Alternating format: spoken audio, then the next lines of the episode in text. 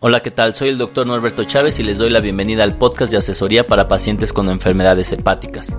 En este podcast hablaremos acerca de las distintas enfermedades hepáticas, de sus complicaciones, de su manejo y de todas las dudas que tengan sobre las enfermedades del hígado. En este podcast tendremos varias secciones, hablaremos acerca de las historias de consultorio, hoy en especial hablaremos acerca de si se debe o no repetir un fibroscan y cada cuánto, dentro de las consultas virtuales, es decir, esta información que nos envían en todas nuestras redes sociales, en nuestro grupo de Facebook, en nuestro grupo de asesoría para pacientes con enfermedades hepáticas en Facebook, en Instagram, en Pinterest, en todas estas redes sociales. Hablaremos acerca en esta ocasión de un mensaje que me enviaron acerca de la discrepancia que existe en el nivel de fibrosis en una biopsia hepática. En las noticias de esmigastro.com seleccioné una noticia que pueden encontrar en nuestro sitio www.esmigastro.com. Ahí encontrarán una información muy interesante sobre la premenopausia y el daño del hígado. Y finalmente en la sección de mito o realidad valoraremos o veremos si es verdad o no que se puede tomar paracetamol durante la cirrosis hepática. Los invito a que revisen todas nuestras redes sociales, a que si están descargando este podcast a través de su dispositivo iPod, iPhone, iPad, etcétera, le pongan suscribir en la sección de podcast. Esto les puede ayudar a que cada semana lo reciban sin ningún retraso. O si utilizan alguna otra aplicación, igualmente los invito a que se suscriban en Podomatic o en Stitcher. Ahí pueden encontrar un botón para descargarlo y entonces no se pierdan ningún capítulo de el podcast de asesoría para pacientes con enfermedades hepáticas. Así que sin más les doy la bienvenida al podcast de asesoría para pacientes con enfermedades hepáticas.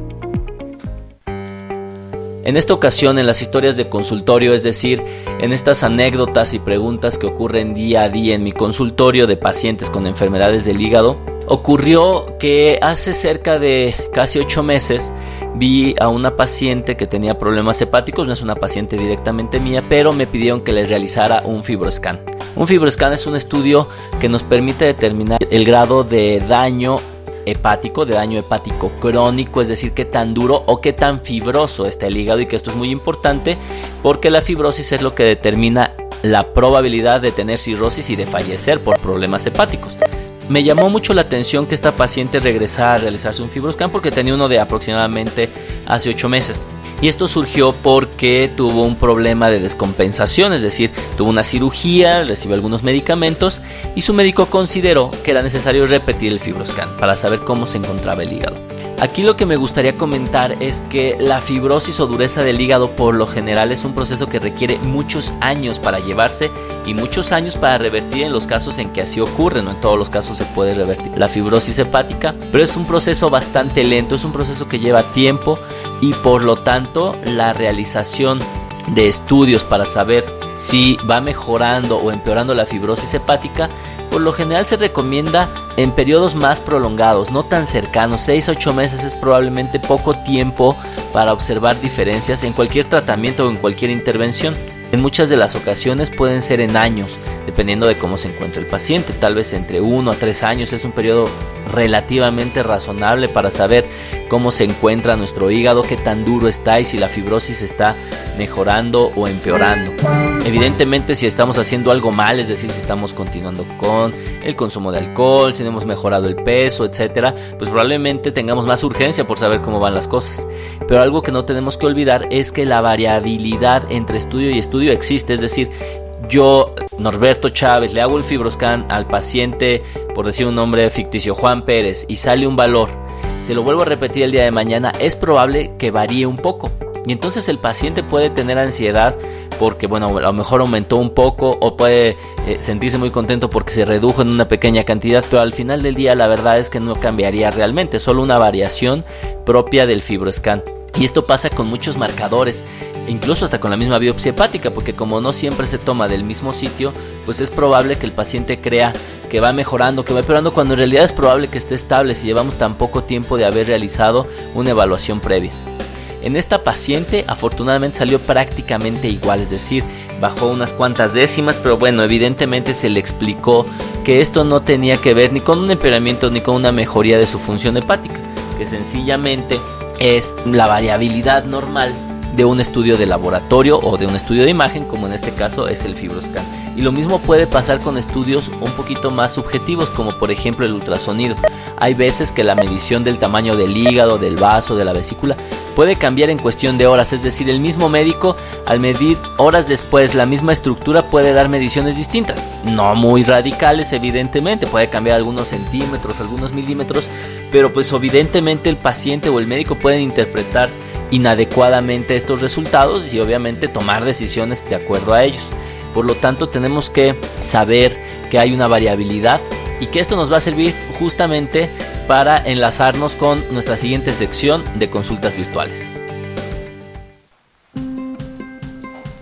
En la sección de consultas virtuales recibimos un mensaje en nuestra página de YouTube y me voy a permitir leer el mensaje que me enviaron. Buenas tardes, doctor. Hace cinco meses fui diagnosticada con hepatitis autoinmune. Recientemente me hicieron una biopsia hepática, la cual llevé a dos laboratorios de patología diferentes, y ambos diagnósticos son diferentes. El primero me dice que tengo una fibrosis F2 y el segundo me marca una cirrosis micronodular. ¿Podrá recomendarme algún laboratorio de patología de la Ciudad de México para llevarlos a una tercera opinión? Tengo 28 años y también soy hipotiroidea desde hace 5 años. Esta es una problemática frecuente en todo el mundo, no es algo que ocurre solo en México y es la falta de homogeneidad para emitir un resultado. Es decir, cada uno describe las cosas como mejor cree que debe de hacerlo y esto está mal, particularmente en patología. Lo que hacen los patólogos es tomar un pedazo de tejido, en este caso una biopsia hepática, fijarlo en una laminilla de vidrio y verlo al microscopio y de esta manera cuantificar estructuras, alteraciones, las características de las células, etc. Es decir, es un trabajo bastante fino y detallado, pero tiene tantas variables que cada patólogo puede reportar las cosas de manera distinta. Para esto, en el mundo existen diversos sistemas para clasificar las cosas. De ahí que los médicos nos encanta hacer clasificaciones, pero que tienen el objetivo de poner estandarizar el lenguaje. Es decir, cuando alguien me dice una clasificación o un valor dentro de una clasificación, pues es muy fácil saber de qué estamos hablando a tratar de hacer una descripción narrativa de todo lo que le está ocurriendo a un paciente. En el caso de esta paciente justamente tiene dos escenarios. Por un lado, un patólogo que lo describe de manera bastante inespecífica, lo cual no quiere decir que haga mal su trabajo, lo que hace mal es la forma de reportarlo, y un patólogo que aparentemente lo hace bien porque da un sistema de clasificación, es decir, da un sistema de graduación o degradación de la fibrosis, en este caso un F2, y lo siguiente que pide el paciente que es un laboratorio para una tercera opinión, eso pasa con mucha frecuencia. ¿Qué es lo que se recomienda en estos casos? Cuando estamos hablando de enfermedades raras, por ejemplo, la hepatitis autoinmune es una enfermedad bastante infrecuente, no es algo que veamos comúnmente, incluso dentro de los hepatólogos.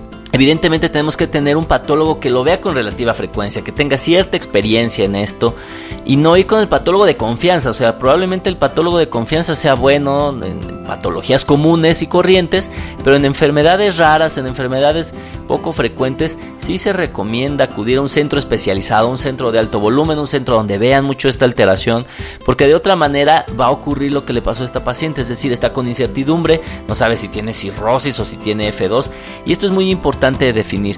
Voy a aprovechar este mensaje para explicar que la fibrosis es el paso natural hacia la cirrosis, pero existen cuatro pasos, el 1, 2, 3 y 4 evidentemente.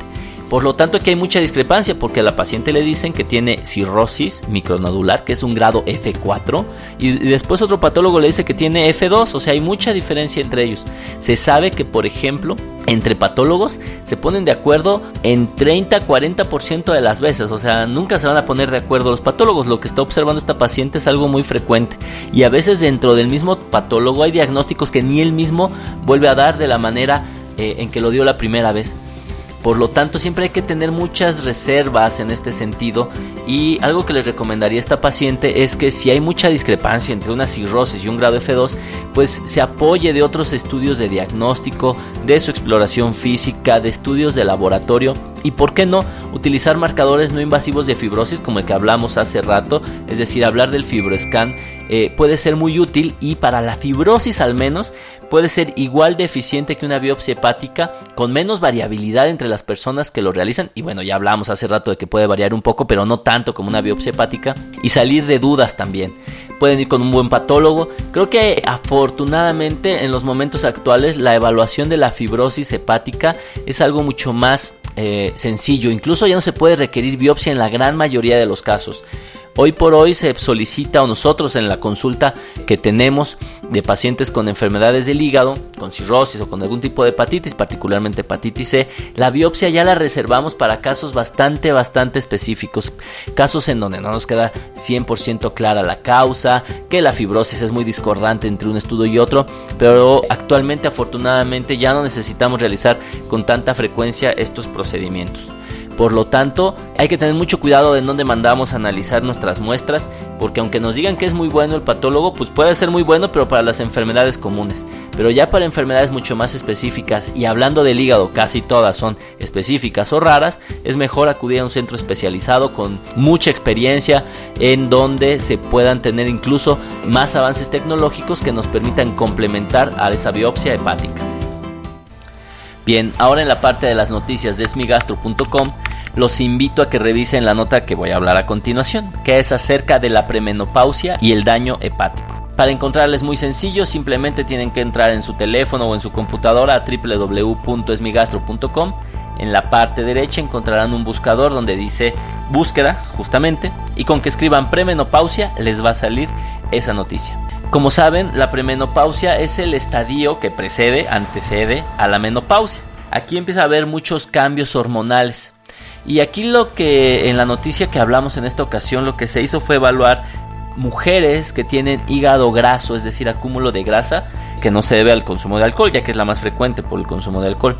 Y lo que se observó en 1112 pacientes es que las mujeres que tenían hígado graso no alcohólico en la fase premenopáusica, es decir, antes del cese de la menstruación, se inflamaba más el hígado. Pero una vez que pasaba la menopausia, se incrementaba el riesgo de hasta 5% de desarrollar un daño hepático importante. Por lo tanto, esta noticia es importante para las mujeres, particularmente las mujeres con aumento de peso, con sobrepeso o obesidad, que son quienes son propensas a tener hígado graso, porque el consejo que nace a través de esto es que hay que cuidarse mucho, es decir, no solo se trata de realizar sus revisiones ginecológicas, sino también se trata de mantener un peso adecuado, una adecuada evaluación hepática, porque el climaterio o la menopausia pues van a traer cambios hormonales importantes que pueden tener consecuencias a largo plazo. Y obviamente al ser el hígado graso no alcohólico una enfermedad bastante silenciosa, que prácticamente no da síntomas, pocas veces da alteraciones de laboratorio y que el ultrasonido no es tan bueno para diagnosticarla, pues probablemente se subestime la importancia del hígado graso en las mujeres en el climaterio. Por lo tanto, si se encuentran en esta época de la vida, es muy importante hacer mayor énfasis en mantener un buen estilo de vida, una adecuada alimentación, una actividad física constante y vigorosa, porque es la manera en que les va a funcionar. Y esto les va a traer beneficios, pues no solo al hígado, que es un órgano importante y probablemente el que más me gusta a mí, pero también a otros órganos, al sistema musculoesquelético, a su corazón, al control de la glucosa, de los triglicéridos, del colesterol, etcétera. Entonces, qué mejor que tener un estilo de vida adecuado en una época que es difícil por los cambios hormonales que este implica, pero que traerá muchísimos beneficios a las mujeres que así lo consideren y que tomen literalmente la sartén por el mango sobre sus estilos de vida, sobre su alimentación y sobre su actividad física. Ahora en la sección de mito o realidad hablaremos acerca de algo que le causa mucho escosor a los pacientes y que no saben si es verdad o no. Los pacientes con cirrosis pueden tomar o no paracetamol. ¿Cuál es la realidad? El paracetamol es un medicamento clásicamente hepatotóxico, es decir, tiene daño hepático. Incluso en Europa es una de las primeras causas de falla hepática aguda. No así en México, bueno, o en, Latinoamérica, donde las eh, hepatitis virales probablemente o las enfermedades infecciosas en papel primordial. Pero esto implica que el paracetamol tiene la capacidad de dañar el hígado. Ahora bien, para dañar al hígado se requieren tomar cantidades impresionantes de paracetamol. Se ha demostrado que en las personas con cirrosis hepática compensada podrían tomar paracetamol a la dosis mínima recomendada, 500 miligramos cada 8 horas, probablemente lo puedan tomar. Lo que sí no se recomienda es automedicarse, ¿Por qué? Porque el paciente entre muchas complicaciones puede tener encefalopatía o puede tener alteraciones neurológicas por otro motivo, por alteraciones en los electrolitos, por el uso de diuréticos, etcétera, y tomar mal el medicamento. Además de tomarlo de manera innecesaria, lo que no se indica es que lo tome sin motivo y sin una adecuada revisión médica. Pero si su hepatólogo, si su gastroenterólogo revisa al paciente y considera que pudiera controlar el dolor o la fiebre a través del uso de paracetamol y el paciente se encuentra en una enfermedad hepática compensada, podría tomar. Incluso, y voy a dar un segundo mito o realidad, los antiinflamatorios, esos sí son más peligrosos. Los pacientes con cirrosis, así sea una cirrosis compensada, deben de evitarlos al máximo, como cuáles, como la aspirina, como el diclofenaco, como el ketorolaco, como el naproxen, etc.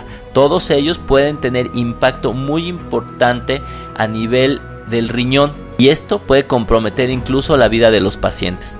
Por lo tanto, si es mito o realidad que el paracetamol le hace daño al hígado, el mito es que no se puede tomar. Si lo pueden tomar a dosis bajas si es necesario. La realidad es que sí, efectivamente es un medicamento hepatotóxico y hay que tenerle mucho cuidado. Pues con esto llegamos a la parte final del podcast de asesoría para pacientes con enfermedades hepáticas. Les agradezco que lo escuchen, que lo recomienden, que le pongan like, que se suscriban, que lo comenten con sus familiares. Pero lo que más me interesa es que les sea útil. Si les es útil este podcast, les pido que me dejen sus comentarios, que lo califiquen en la tienda de iTunes o que sencillamente me envíen un correo a contacto arroba y me digan en qué les ha servido. Eso me podrá ayudar mucho para saber qué temas hay que hablar, qué dudas tienen y cómo podemos mejorar la calidad de vida de los pacientes con enfermedades hepáticas. Muchas gracias y nos vemos la próxima semana.